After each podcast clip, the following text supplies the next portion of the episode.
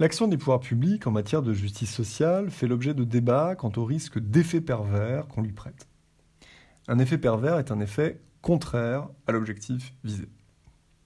Certains accusent en effet les mesures de redistribution, la fiscalité et la protection sociale en premier lieu, de créer des désincitations à l'enrichissement qui peuvent se retourner contre les individus et les ménages les plus pauvres. C'est d'abord l'impôt qui est sur le banc des accusés. Une fiscalité progressive trop lourde peut par exemple amener les ménages les plus aisés à s'expatrier. Or, ces ménages sont ceux dont la fortune engendre des investissements, eux-mêmes créateurs d'emplois. Les emplois détruits accroissent le chômage, dont on sait qu'il touche d'abord les travailleurs les moins qualifiés.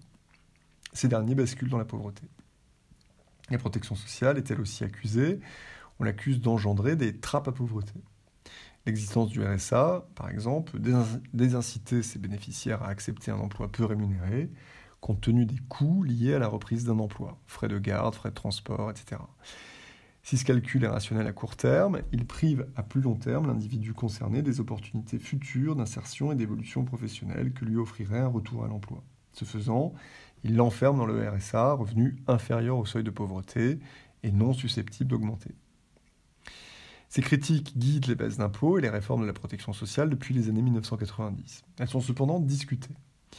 L'idée selon laquelle l'impôt serait désincitatif et finalement nocif pour les plus pauvres peine à trouver des preuves empiriques. Au contraire, puisque le système fiscal est globalement progressif, on observe invariablement que les inégalités de revenus diminuent lorsque les impôts augmentent et qu'elles augmentent lorsque les impôts diminuent.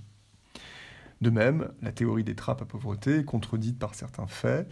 Nombreux sont les bénéficiaires potentiels du RSA qui ne le demandent pas ou qui préfèrent un emploi mal rémunéré et coûteux en frais de garde ou d'autotransport.